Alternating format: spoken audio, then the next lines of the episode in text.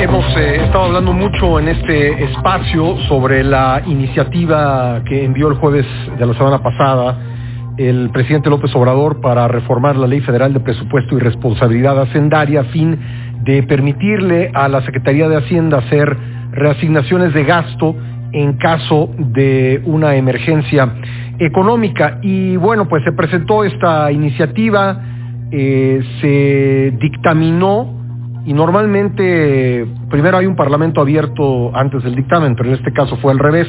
Pero aún así se realizó el parlamento abierto y en, eh, en, él la coordinadora del programa de gasto público y rendición de cuentas de México Evalúa, Mariana Campos, a quien hemos tenido en este espacio, señaló que en la ley hay una flexibilidad excesiva en las adecuaciones que el Ejecutivo Federal puede hacer al gasto sin una debida rendición de cuentas y sin contrapeso. Resaltó que se debe respetar la división de poderes, por lo que planteó la constitución de un Consejo Económico y consideró que la emergencia económica por la contingencia sanitaria supera lo que se visualiza en el predictamen que se eh, dio a conocer. Está Mariana Campos en la línea telefónica. Mariana, eh, gusto tenerte nuevamente en el programa. Mucho gusto, hola Pascal. Bueno, ¿cuál es la, cuál es tu, tu evaluación de lo que se pretende con la iniciativa y con el eh, dictamen que bueno se le hicieron adecuaciones a lo que originalmente pretendía el presidente?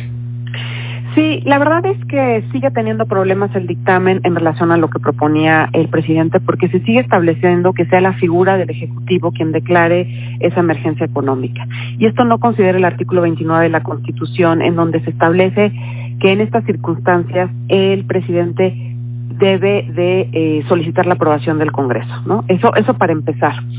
Por el otro lado, eh, el presidente envía una propuesta en donde no define qué es emergencia económica. Entonces, cualquier cosa podría ser una emergencia económica. Con la intención de delimitar esto, los diputados establecen una definición que tampoco eh, es una emergencia económica. Imagínate que establecen una caída de menos 1% en un trimestre en relación al trimestre del año anterior.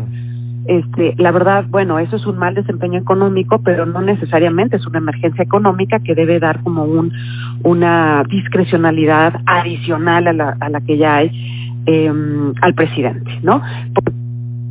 Es que eh, hemos tenido el año pasado un muy mal año, eh, casi que de todos modos, sin la pandemia podríamos haber tenido un indicador similar próximamente sin la propia pandemia. Entonces, no creemos que, que sea pertinente, porque eso podría implicar que el presidente tenga una decisión, un poder de decisión unilateral no justificado.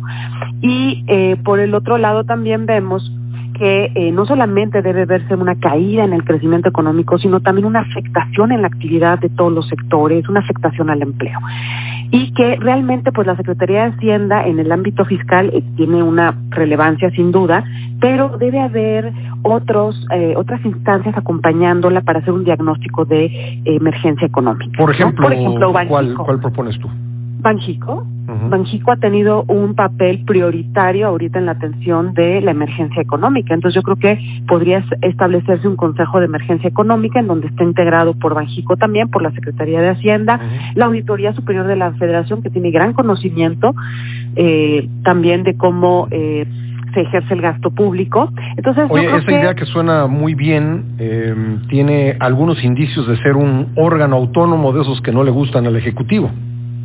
Bueno, ahorita lo estábamos pensando eh, en este momento como algo que pueda convocar la Secretaría con reglas de operación y que ayuden a la Secretaría, o sea, que en conjunto se haga este eh, diagnóstico y que eh, determinado en el diagnóstico que sí se trata de una emergencia económica, el Ejecutivo pueda eh, meterla al Congreso y ser el Congreso quien lo apruebe, siguiendo la Constitución.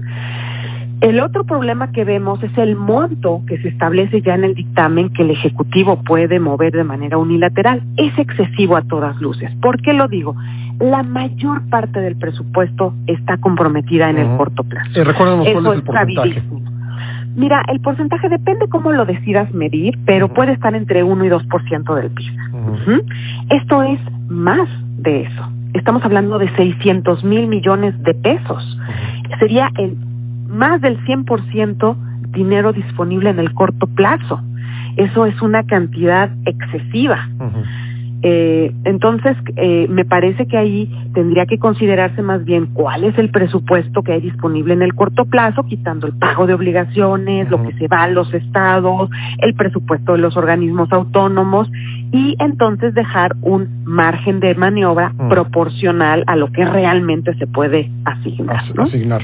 Pues eh, Mariana, muy muy interesante haberte escuchado hoy y escucharte, perdón, haberte escuchado ayer eh, y escucharte hoy y vamos a seguir eh, pendientes de finalmente qué sucede con esta iniciativa presidencial, vamos a ver qué curso toma, si hay eh, periodo extraordinario o esto se va por lo pronto a la congeladora legislativa. Te agradezco que hayas estado nuevamente con nosotros en el programa. Muchísimas gracias, Beltrán. Buen día. Gracias.